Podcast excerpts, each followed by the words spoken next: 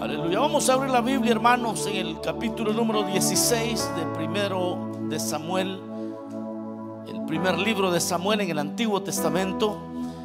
Vamos a leer un verso desde donde partiremos para el pensamiento de este día. Eh, solo recordarles mientras se encuentra la porción que este sábado hay culto de mujeres. Va a ser algo bien especial. Estamos invitando a todos los, a todas las hermanas aunque a veces se vienen hermanos también al culto de mujeres, eh, bueno, bienvenidos, pero obviamente eh, son los que vienen a supervisar a las siervas, ¿verdad? Porque son los desconfiados. No, no, no es cierto, no es cierto. Hay, hermanos que vienen y se gozan de verdad, se gozan.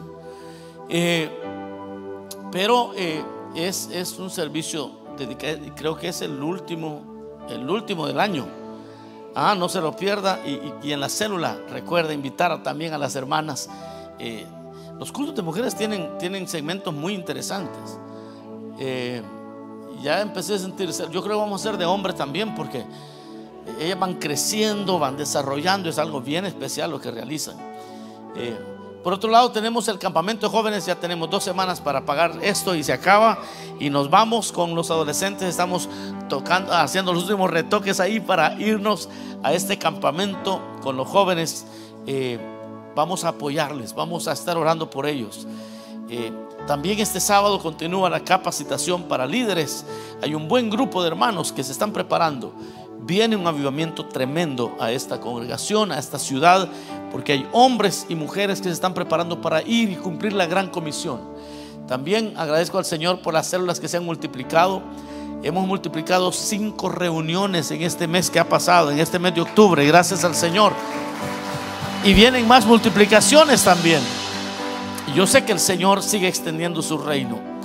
Eh, y felicito a los líderes que establecieron metas, oraron y han cumplido al Señor.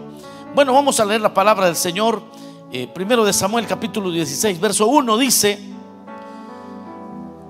dijo Jehová a Samuel, o es el verso 2, no, y dijo, dijo Jehová a Samuel, ¿hasta cuándo llorarás a Saúl habiéndolo yo desechado para que no reine sobre Israel? Llena tu cuerno de aceite y ven te enviaré a Isaí de Belén, porque sus, de sus hijos me he provisto de rey. Amén. Oremos al Señor. Señor, gracias. Gracias por tu bendita palabra, Señor. Gracias porque en ella estamos seguros que encontramos vida eterna. Palabras de consuelo, palabras de dirección, en tu palabra, Señor, está todo el nutriente, todos los nutrientes que tu iglesia necesita. Y hoy, Señor, nos disponemos a meditar en ella. Envía tu Espíritu Santo a nuestros corazones.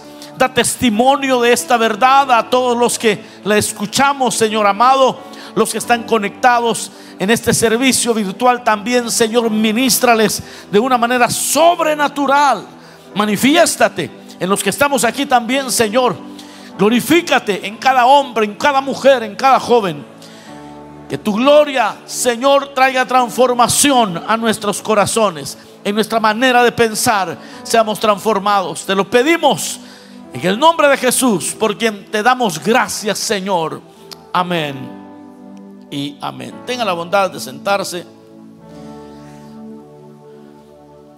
Bueno, mis amados hermanos, Hemos leído una porción que eh, quisiera, quisiera que levantara la mano si usted ya conoce, si ya conocía esa porción, levante la mano, quiero más o menos ubicarme donde andamos.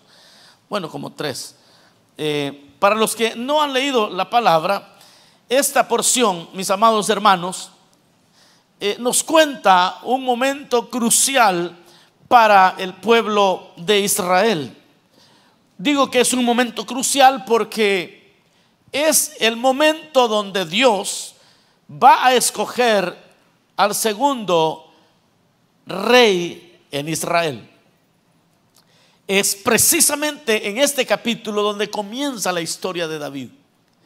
Es aquí donde Dios envía al profeta a ungir a David para que se convierta aquel jovencito, se convierta en rey eh, para Israel.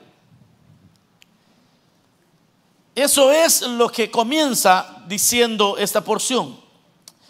Ahora quiero yo comenzar hablando acerca del desarrollo de la revelación. El desarrollo de la revelación bíblica, hermanos, ha ido pautado, ha ido dándose poco a poco.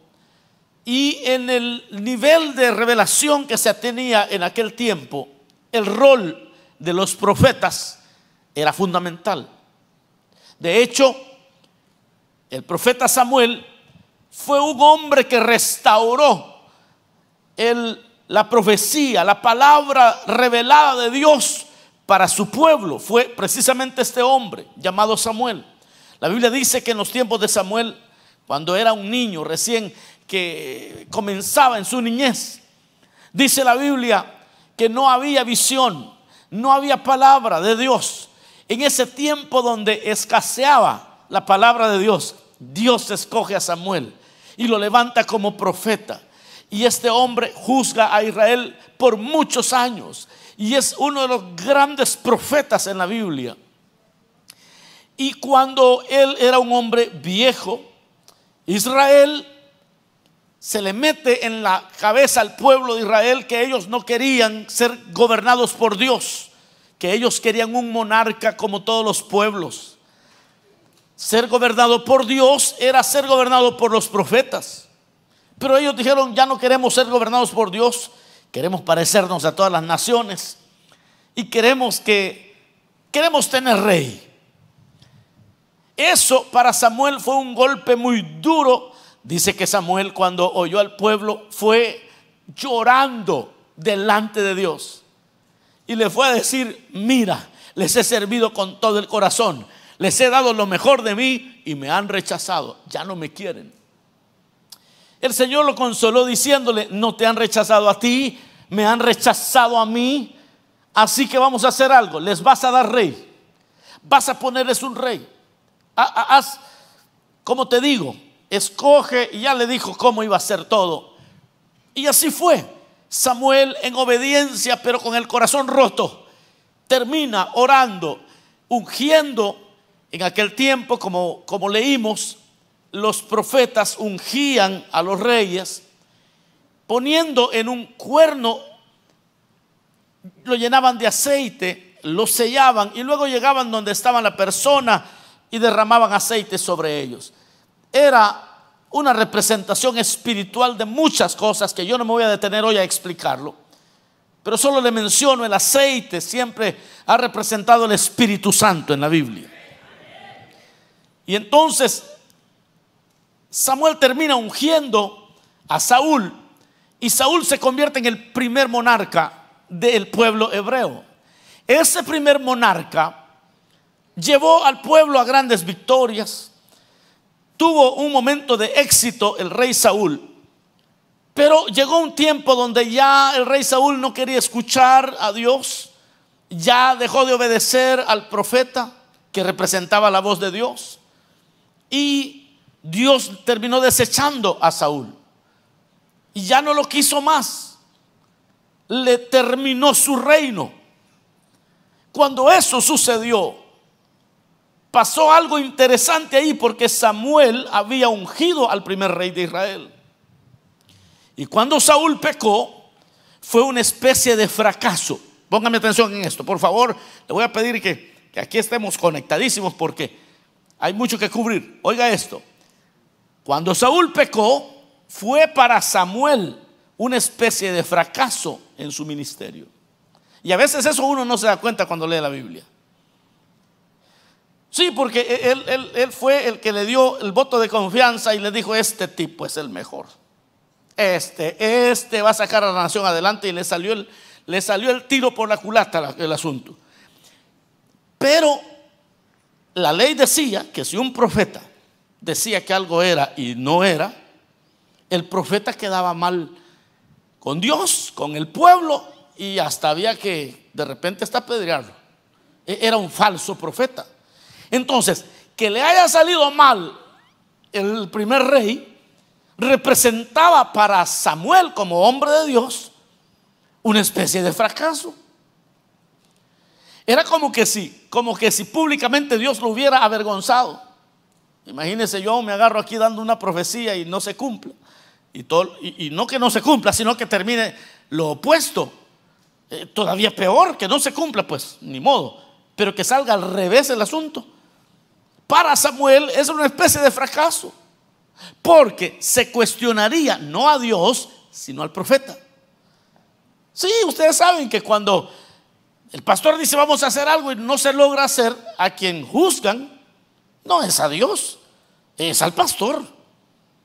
Y de repente Dios no lo permitió y qué. Ah, pero las personas, el pueblo no va a decir, yo creo que el Señor no permitió eso. No, ellos dicen, mire, prometió y no cumplió. E, entonces, pensemos en el nivel de revelación que había en aquel tiempo, como para un profeta que las cosas no salieran como él había profetizado, por decir algo, representaba un cuestionamiento no a Dios, sino al profeta. Y en, en la porción que, a la porción que llegamos aquí, Samuel lamentaba todo aquello, lo lamentaba que aún lloraba porque Saúl se había alejado de Dios, lloraba porque él verdaderamente creyó que Saúl iba a ser un buen rey. Y ahora Samuel está llorando, imagínese aquel hombre pasado, eh, no sé si alguna vez usted ha estado de, luto, pero no porque se le murió alguien, sino porque alguien lo defraudó. ¿Alguien sabe qué se siente? El luto es igual. Es como que si alguien murió. Espero que nunca, que, hayan gentes aquí que nunca lo hayan experimentado eso, porque es horrible. Es horrible. Oír de la boca de tu papá, por ejemplo, que te ha defraudado, e, es que algo muere. Algo muere. Oír de una mamá que, que te dice, mira hijo, yo ya, ya no quiero esta familia, yo me voy con otro. Y ya no los quiero a ustedes. Y tú tenías a tu mamá como lo, lo más sagrado. Eso en la vida de cualquier persona. Yo recuerdo cuando se anunció que ya no sería el pastor fundador de, de la misión, ya no sería el pastor porque había defraudado al ministerio. Hermanos, yo recuerdo dónde estaba sentado, yo recuerdo la hora, yo recuerdo el momento, como que si se murió alguien. Hemos manejado, Maritza y yo hemos manejado desde Los Ángeles hasta el Valle de San Fernando sin decir una sola palabra, solo nos quedábamos viendo. Ni ella me decía nada, ni yo le decía nada. Un luto nos sentíamos defraudados, no sentía, o sea, no, no entendíamos nada, era una cosa horrible. Samuel todavía andaba llorando porque Saúl lo había defraudado. Vamos bien hasta ahí. Es ahí la lectura que hoy tuvimos. Porque Saúl todavía, perdón, Samuel todavía está llorando y le dice al Señor, llega un momento donde el Señor le habla y le dijo Jehová Samuel, ¿hasta cuándo llorarás a Saúl? Ya lo deseché para que ya no reine sobre Israel. Pero, pero le dice, ¿hasta cuándo llorarás a Saúl? Mire, mire qué, interesante que el Señor no le recrimina el llorar, lo que le recrimina es mantenerse demasiado tiempo llorando por alguien que ha defraudado al Señor y que ya no vale la pena llorar. Aleluya, ya están entendiendo. Ah, ya están entendiendo. Alguien aquí va a ser bendecido hoy. Porque hay personas que, eh, eh, hay personas llorando por, por una relación aquí que no se logró mantener, pero no fue culpa de ellos, quizás los defraudaron. Y el Señor hoy le viene a decir, ¿hasta cuándo vas a seguir llorando? Es tiempo que te seque las lágrimas, es tiempo que te pongas de pie, es tiempo que mires al futuro. Ya enough is enough, se acabó. Es cierto, te defraudaron. Es cierto, te causaron un daño, pero, pero, pero cuando ya veo a alguien que hace 10 años se la hicieron y todavía está mal, ¿conoce gente así usted, hermano? No, cuentan las historias, brother, como que si ayer les pasó. Y las cuentan con tanto dramatismo que uno dice, No, hombre, hasta uno casi quiere llorar con ellos. Y uno le dice, mire, ¿y cuándo pasó eso? Hace 20 años. No, no friegue. Ah, pero pasa. Usted conocerá a alguien por ahí. Y que cuando le están contando las cosas suspiran. Y uno piensa que anoche fue el, bombazo, ¿ah? Y sale que no, que hace 20 años. Y el Señor le dice, Samuel, ¿hasta cuándo vas a llorar a Saúl? ¿Hasta cuándo? Es decir, no está nada mal que el creyente llore porque lo defraudaron, porque le hicieron daño. Somos seres humanos. Pero todo tiene un límite. Hay un momento donde usted debe levantarse en el nombre del Señor, pasar la página y decirle, Señor, yo quiero cumplir tu propósito, no puedo estar estancado en dolor que pasó hace muchos años, no puedo. Entonces, aquí, aquí, hermanos amados, hay cosas interesantes que hay que entresacar de esta, de esta porción, de esta historia. Una de ellas es que aquel por quien Saúl, Samuel sufría, realmente sufría por haberle, Samuel había obedecido al Señor. Y por haberle obedecido al Señor es que estaba en esos aprietos. Yo sé que hay personas que están en aprietos por bandidos. ¿O no conoce usted de esos que andan sufriendo por bandidos? Sí. Mucho. Y si no los conoce, quizás es usted. De repente, que no, no lo conozco, pues usted es. Pero, personas que, la tienen ganada, ¿verdad? Pero en este caso, Samuel estaba sufriendo por, porque ni modo, él había obedecido al Señor cuando el Señor le dijo, úngeles a un rey, ponles a Saúl. Y así fue. Por eso, hermano, usted cuando ha obedecido al Señor y por obedecer al Señor, tiene que pasar momentos de esa índole. Y cuando usted hace lo que Dios quiere, usted puede estar seguro que Dios también le va a traer consuelo a su corazón. Cuando usted hace lo que Dios quiere, Dios se encargará de consolarlo. Porque, Samuel, Samuel no quería una monarquía. Esa había sido idea del pueblo. Pero Dios le dijo, úngelo. Y bueno, dijo a que lo ungió. Se llenó de esperanza, pero salió mal. Y ahora Samuel lloraba, pero viene el Señor le dice, ¿hasta cuándo llorarás? Y ya olvídate de eso. Yo tengo un nuevo rey y voy a consolarte y te voy a bendecir, le dijo.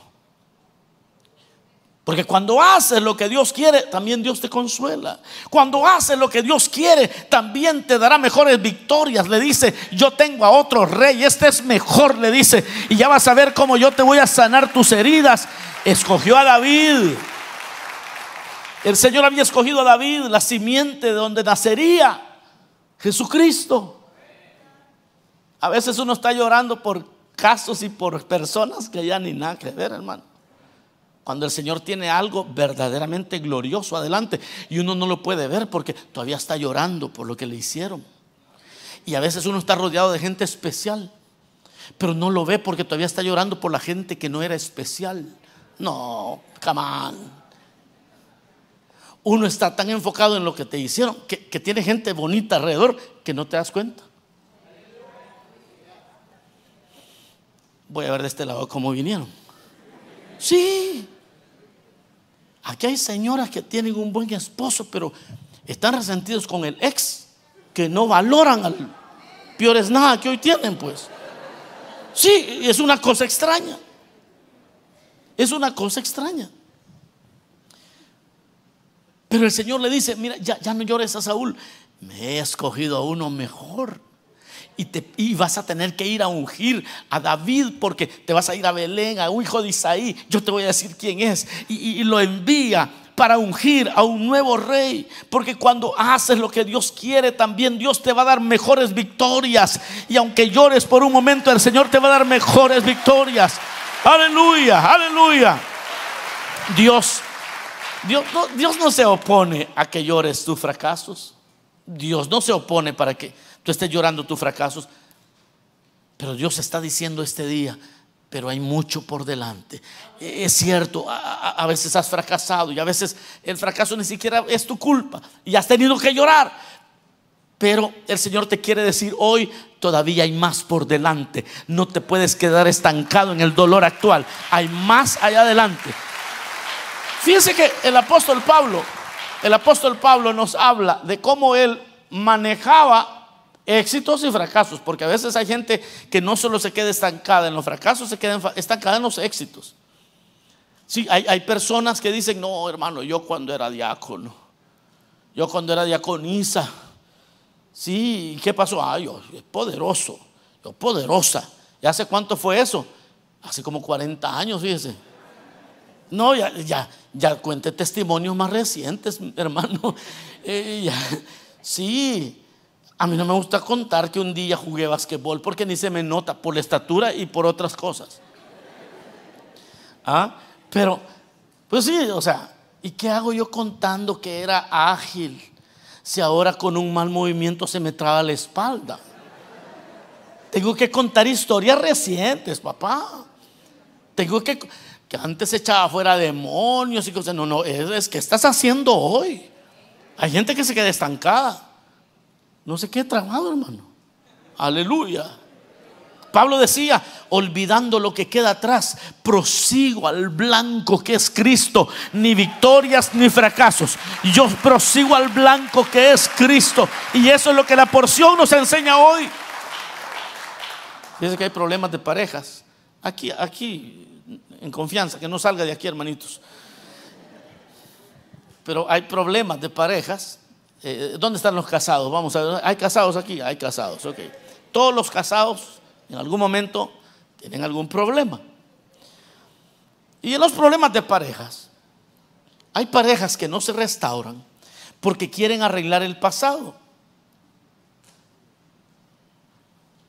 Y lo quieren arreglar saboteando su presente y cancelando su futuro. Porque están, están tan indignados. ¿Y por qué lo hiciste? Hija, pero ya pasó hace 25 años pero es que no me pasa. Sí, pero, pero estás arruinando lo que hoy tienes y lo que, y lo que, y lo que, vas, y lo que vas a ver mañana. Y lo estás casi que cancelando el futuro. O, el hombre sueña locura si se levanta bravo con la mujer. Mire que yo a mí me toca dar unas consejerías, hermano, que Dios bendito. Que, una vez llegó una hermana. No, eh, eh, un hermano ya. Ya recordé. Este hermano me dice: Yo tengo problemas con mi esposa. ¿Y cuál es el problema? Fíjese que esta mujer sueña cosas y se levanta enojada conmigo, me dice. Pero enojada no molesta, enojada que no le hablaba por semana, ¿verdad? Y ya le dice, pero ¿qué pasó? Ah, es que yo tuve un sueño y sospecha, espíritu de sospecha y y me dice, hermano, ¿y qué hago? No la dejé dormir, le dije yo, porque la gran consejería que... ¿Qué es lo que estoy diciendo? Que a veces nos quedamos trabados en cosas y estamos cancelando el futuro, estamos eh, saboteando el presente. Yo les digo muchas veces a los que han tenido problemas, les digo, si usted decide quedarse en la relación, entonces póngase de acuerdo de una vez y no destruya su futuro. Te quedaste, bueno, borrón y cuenta nueva, démosle pues. Porque si cada 15 días van a estar armando una gran bomba atómica, van a destruir a los niños, van a destruir todo. Y, no se mueven. Y ahí vienen, ya llevan dos años así, tres años así, cinco años. Entonces, si decide quedarse, quédese y, y arreglo. Y si decide irse, pues, pues váyase sabiamente, sin destruir a sus hijos en el proceso. Pero no puede hacer lo que algunos hacen que se quedan, pero se quedan solo para hacerle miserable la vida a esa mujer. O solo para hacerle miserable la vida a sus hijos. No, si se queda, quédese quietecito. Ah, no dicen nada, no dicen nada. Y ya deje de llorar, métase con Dios y vamos a lo que Dios tiene adelante. ¿No le gusta ese trago, no? ¿Y sabe por qué? Ya sé por qué no le gusta. Se lo voy a decir. ¿Están listos? Porque cuando se habla de esto, todos nos sentimos víctimas. Ninguno se siente victimario. Todos pensamos que nos las hacen, no pensamos en las que hacemos. Mm. Esto está cayendo como limón en herida abierta, hermano. Esto, esto está grave hoy. Pero movámonos a otra área, no en el matrimonio porque vi que dolió mucho. en los negocios. Fíjese que hay personas, hay negocios que no prosperan por miedo por miedo a lo que pasó hace cinco años donde quedaron sin nada. Yo recuerdo, hay un hermano que me contó que perdió todo. Hace poco oí el testimonio de alguien más que lo perdieron todo y les costó volver a confiar en invertir y en hacer algo. La esposa ya no le quería confiar dinero al hombre. Aquí casi no pasa eso con ustedes, pero bueno, por miedo y ya no prosperan y ya no salen adelante y se quedan con, el temor de que si hacen algo van a volver a perder. Mire lo que dice Proverbios 24, 16, y esto es de negocios. Realmente este texto lo sacamos a veces de contexto, pero si usted lee lo que está, de lo que se trata, está hablando de negocios. Proverbios 24, 16 dice, porque siete veces fracasa el justo y vuelve a levantarse. Porque siete veces Dice, los versos anteriores dicen, no le robes al justo, no le saques su casa, no le hagas trampa al justo en el negocio, porque este, aunque le vaya mal, se va a levantar siete veces. Y si las siete veces le hacen trampa, las siete veces se va a levantar. El que es justo, el Señor lo va a levantar siete veces. Le digo esto porque el contexto del Proverbio 24, 16, el verso 15, el verso 14, de eso está hablando de que no tengan miedo por fracasos en el negocio, emprender una vez más. Que no tenga miedo de decir, eh, yo sé que todavía hay algo, yo sé que Saúl me salió mal, pero allá adelante hay un David que me toca ungir y este David me va a salir bueno y de David va a salir uno que se llama Jesús y él va a ser el Salvador del mundo. No, hombre, hay mejores cosas allá adelante, déselo fuerte al Señor, hermano. Miren, miren esta parte, allí se aplaudieron, en el de las parejas nadie aplaudió. Y es el mismo concepto, pues. Estoy diciendo exactamente lo mismo. Si regreso a las parejas, todos se quedan. Cuando hablé de los negocios, sí, señor, aleluya.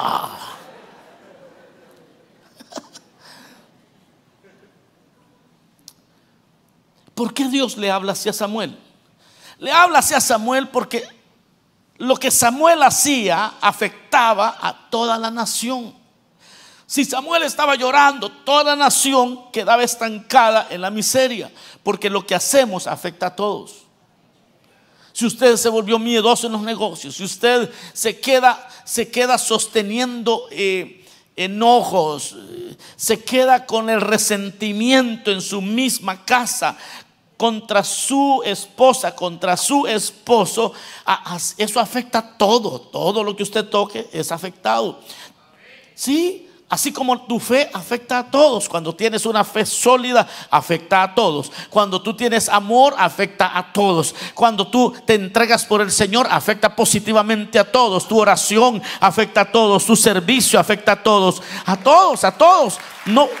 Por eso Dios le dice, Samuel, no puede seguir llorando. No puede seguir llorando. No puede seguir lamentando. Eso afecta el estado de ánimo de toda tu familia. Aleluya. Eso afecta a la nación. Todo lo que tú haces afecta a todo. Para bien o para mal. Por eso Dios le dice, a mí no me conviene que el profeta esté llorando, pues. A mí no me conviene que alguien con semejante influencia como la del profeta Samuel esté lamentando y llorando. No, no, no, no me conviene. Por eso el Señor dice, Mire, sécate las lágrimas porque vamos hacia adelante, porque todo lo que tú haces afecta a todos. Samuel había dejado su misión de ser profeta por estar llorando por Saúl, hermano. No sé cuánto me van siguiendo en esto, pues.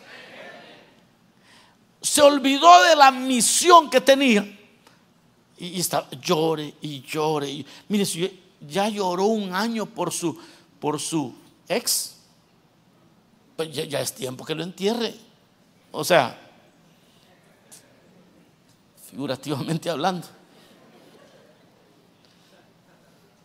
Sí, no vaya a ser como el meme ese que, que dice que, que el esposo había muerto, había muerto. Y le preguntan, ¿y, de qué murió? Y entonces no sé cómo es la cosa. Y ella dice, no, pero, pero le encontramos eh, no, dice, murió envenenado. Ya lo vieron ustedes, ya murió envenenado. Pero qué raro porque lo vimos, le llamamos moretes. Si es que no se quería tomar el veneno, le dice. Yo no estoy hablando de eso. Es, tiempo, le dice el Señor, ya es tiempo.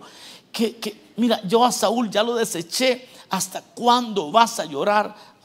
mire, hermano, hay fracasos que no se deben únicamente llorar, se deben confesar también. Hay fracasos que no son culpa de otros, hay fracasos que no se deben solo llorar, hay que confesarlos, porque sin honestidad no hay verdadera felicidad. No no no no es cuestión de que mire, hermano, yo he llorado mucho, sí, pero esa fue tu culpa. Mejor confiesa tu pecado, mejor arrepiéntete, porque el que confiesa su pecado y se aparta alcanza misericordia. Hay fracasos que se deben llorar, pero esos fracasos tienen fecha de vencimiento. El Salmo 35 dice, porque un momento será su ira, pero su favor dura toda la vida. Por la noche durará el lloro y a la mañana vendrá la alegría. Cuando, cuando estás llorando por cosas que han sucedido, no fuiste tú quien las causaste. Eso tiene fecha de vencimiento, mi hermano. Vendrá la alegría. En la noche llorará, dice, y en la mañana vendrá la alegría. Créelo en el nombre de Jesús. No puedes pasar lamentándote toda la vida. Ese es el mensaje contundente que Dios le dice a Samuel. No puedes pasar lamentando toda la vida. Pensemos, y si es pecado, lo que te tiene llorando hoy, esto está fácil. Confiesa el pecado y apártate. Y el Señor traerá gozo a tu vida.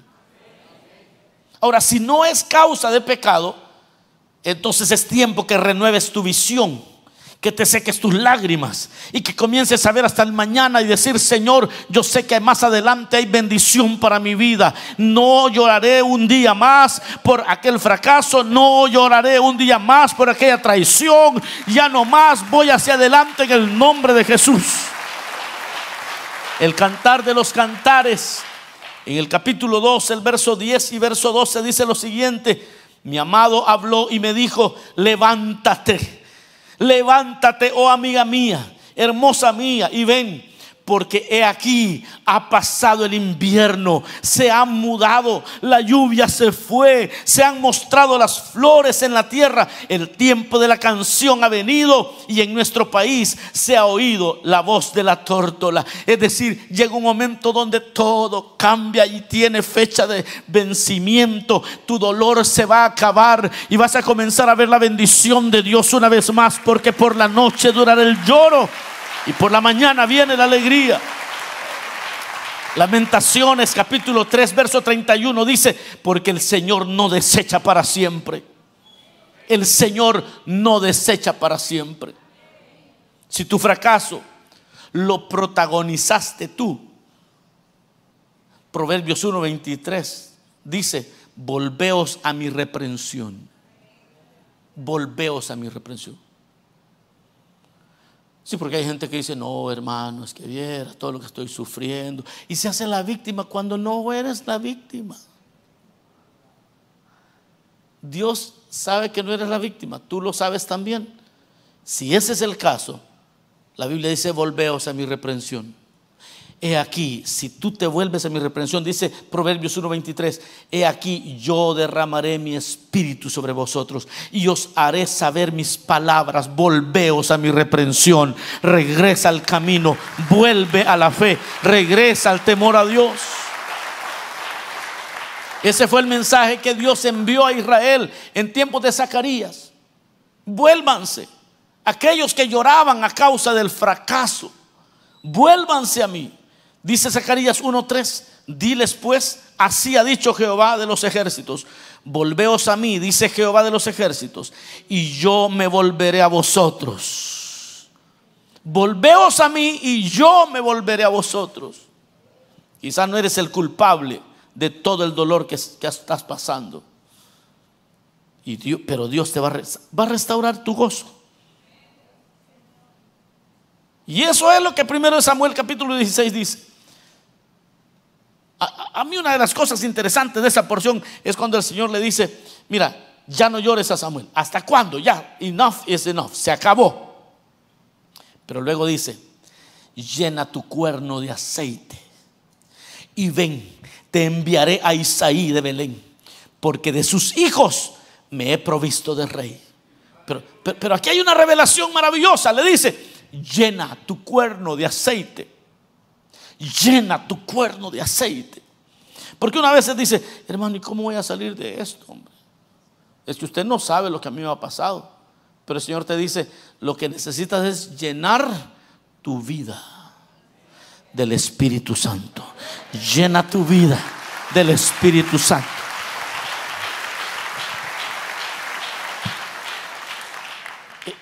En Belén, eh, le dice al Señor, pero llena tu cuerno de aceite. En Belén nacería quien cambiaría todos nuestros fracasos en victoria. Y mire para dónde Dios manda a Samuel. Ve, vas a ir a Belén. Llena tu cuerno de aceite. Y vas a ir a Belén.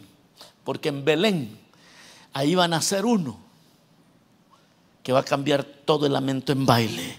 Y todo, y, y todo el fracaso del hombre en bendición en Belén. Y eso fue lo que pasó. Allí nació aquel rey que hoy nos da gozo, nos da paz eterna. Ahí nació Jesucristo, el Hijo de Dios. Ahí, ahí estuvo lo que el Señor le hablaba. Claro, lo mandó a ungir a David, pero de David, de la simiente de David vendría aquel que traería salvación a los hombres. Pero tienes que llenar tu cuerno, le dice. Llena tu cuerno mucho estás llorando, te falta Espíritu Santo, hay un gran futuro para ti, pero llena tu cuerno de aceite, le dice. Usualmente las personas que pasan solo lamentando, lamentando, lamentando, casi no oran, fíjense. Sí, pues solo es puro lamento, en lugar de llenarse del Espíritu Santo. Porque después que eres lleno del Espíritu Santo, comienzas a soñar los sueños de Dios. Por eso dice la Biblia, derramaré mi espíritu y los, los viejitos van a soñar sueños. Los jóvenes verán visiones. Es decir, el que es lleno del Espíritu Santo se olvida de su dolor y comienza a ver lo que Dios tiene allá adelante para ellos. Pero llena tu cuerno de aceite, le dice, llena tu cuerno de aceite. Después que eres lleno del Espíritu Santo, tu pasado se desvanece. El gozo del Señor es tu fortaleza. Pero tienes que llenar tu cuerno de aceite. Yo no sé para quién esta palabra, pero tienes que llenar tu cuerno de aceite. Y dos, le dice, tienes que ir a Belén. Es que Belén representa el nacimiento de aquel que llena de gozo el alma. Quizás otros tomaron malas decisiones y tú llevaste el daño. Dios te dice, ¿y hasta cuándo vas a seguir llorando? Eso de que es que a mí me abandonaron chiquito. Sí, pero ya tienes 40 años, brother. You know? ¿No se te hace que ya estás un poco bigotudito para, para, seguir culpando a tus padres? Si ya desde los 15 años en adelante estás tomando decisiones. 13, 14, 15 años. Ya después de 18 ya Cualquier cosa que te está yendo mal ya son cosas tuyas, no son cosas de que me dejaron. Es que me dejaron abandonado. ¿Qué edad tienes? 21. Tienes tres años ya tomando decisiones. Y si no te gusta la vida que tienes, los que te abandonaron no tienen nada que ver con eso. Nadita. Porque hoy tú estás tomando las decisiones. Y Dios te dice, ¿hasta cuándo llorarás? Mejor llena tu cuerno de aceite y comienza a ir hacia el futuro. ¿Hasta cuándo llorarás? Lo que Dios le dice a Samuel, hay un mañana. Hay un David en tu futuro. Hay un David, por muy trágico que haya sido, hay un David en tu futuro. Hay una tarea por cumplir para Dios. Hay una misión para ti. Solo llena tu, vida del aceite que es el Espíritu Santo.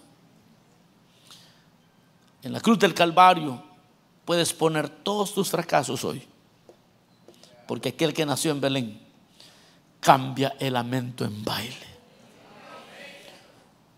Y ahí es, en el Calvario, ahí a los pies de la cruz. Ahí puedes venir y echar toda tu ansiedad, todos tus pecados, tus fracasos. Y van a ser una vida nueva, sueños nuevos. Y van a resucitar y vas a comenzar. Ya no sé que, me abandonaron, sí, pero me encontró el amor de mis amores, Jesucristo, el, el más bello entre diez mil. Estoy feliz. Pero no eres tú el que abandonaron. El que queda, no, yo soy amado, yo soy aceptado por el Señor. Ya no me importa lo que me hicieron. Ah, es que te traicionaron. Ah, a Jesús lo traicionaron también, pero Él me amó primero. Wow. El Señor te dice, ¿hasta cuándo vas a seguir llorando? Ya no tiene caso. Y si hay pecado, ponlo a los, pies de la cruz. Vamos a orar, cerremos nuestros ojos un momento. Digamos, Señor, gracias por esta palabra. Gracias porque siempre hablas a nuestros corazones. Porque siempre traes consuelo, dirección. Traes sanidad a los corazones, traes sanidad. Ahora Espíritu Santo, muévete. Ahora Espíritu Santo, muévete. El Señor está aquí. Y la iglesia comienza a orar. Yo voy a hacer una invitación. Esta invitación es para todos aquellos que hoy necesiten venir a Cristo. Aquellos que van a soltar para poder vivir su presente y su futuro llenos de alegría. Aquellos que hoy quieran venir a Cristo, háganlo en este momento. Vamos a orar por ustedes. ¿Habrá alguien aquí que necesite venir al Señor? Salga de su silla. Venga, yo quiero orar por tu vida. Aquí hay personas que sufrieron heridas, traiciones y han llorado. Pero eso se acabó. El Señor está aquí aquel que nació en Belén, aquel que da vida eterna a los que creen en Él está aquí. Ven, Cristo te llama. ¿Habrá alguien aquí que necesite a Cristo? Venga, vamos ahora por usted. Levante su mano así en alto. Diga, yo necesito a Cristo en mi vida. Quizás te has dejado llenar de resentimiento, de dolor. Ya lloraste mucho. Y el Señor te dice, ¿hasta cuánto llorarás? ¿Cuánto más? ¿Qué más tiempo? ¿Cuánto más tiempo vas a querer vivir en esa miseria? Mejor arrepiéntete. Ven, Cristo te está llamando. Quizás te equivocaste tú, quizás no te hicieron daño, quizás tú hiciste daño. También hay, hay, hay un espacio en la cruz. Al pie de la cruz hay un espacio para ti.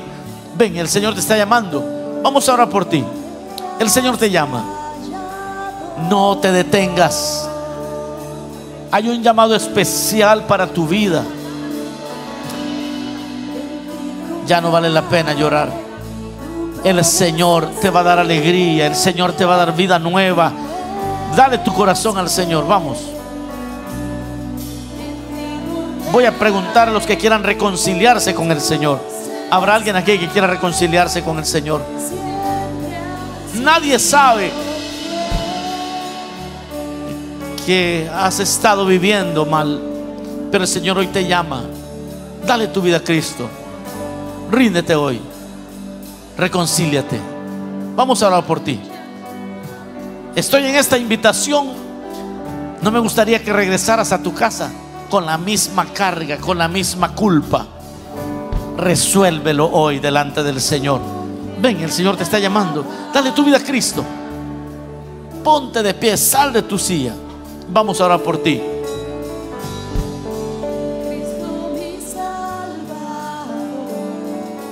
Voy a hacer la última invitación. Si alguien aquí en medio nuestro necesita ponerse a cuentas con el Señor, no se detenga. Porque en tiempo oportuno, en tiempo oportuno te he buscado, dice el Señor. Vamos a orar por las personas que quieren entregarse al Señor.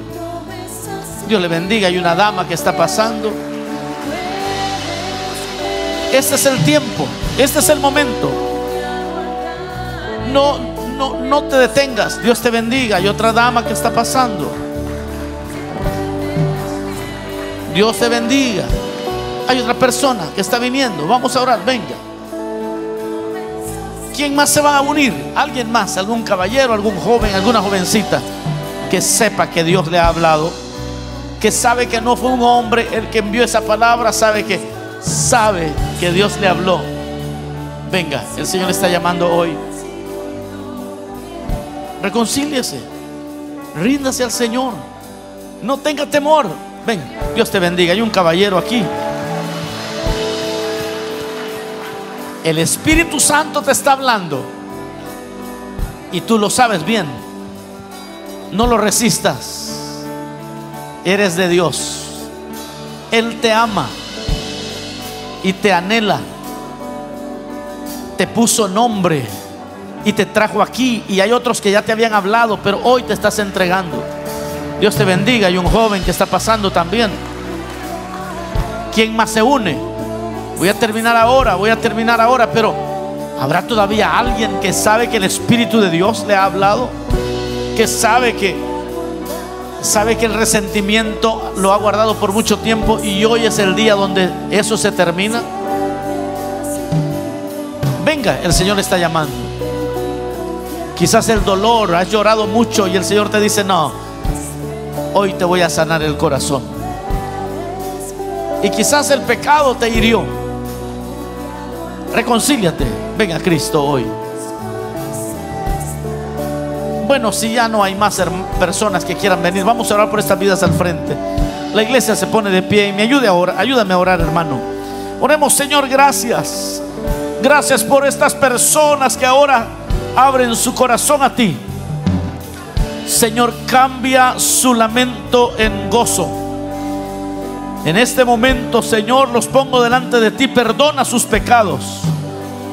Cambia sus tristezas en alegrías.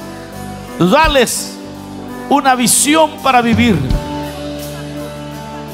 Que puedan, Señor, experimentar tu gozo. Que puedan llenarlos de tu espíritu.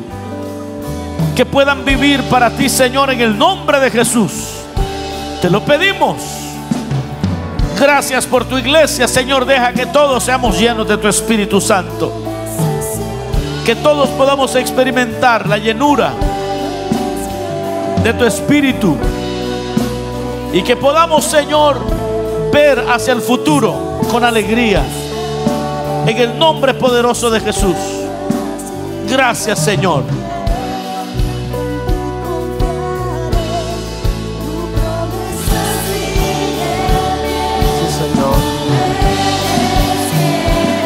Gracias, Señor Santo, porque tú eres.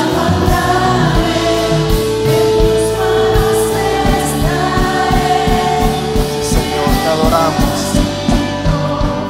Gloria a Dios. Te damos la honra y la gloria.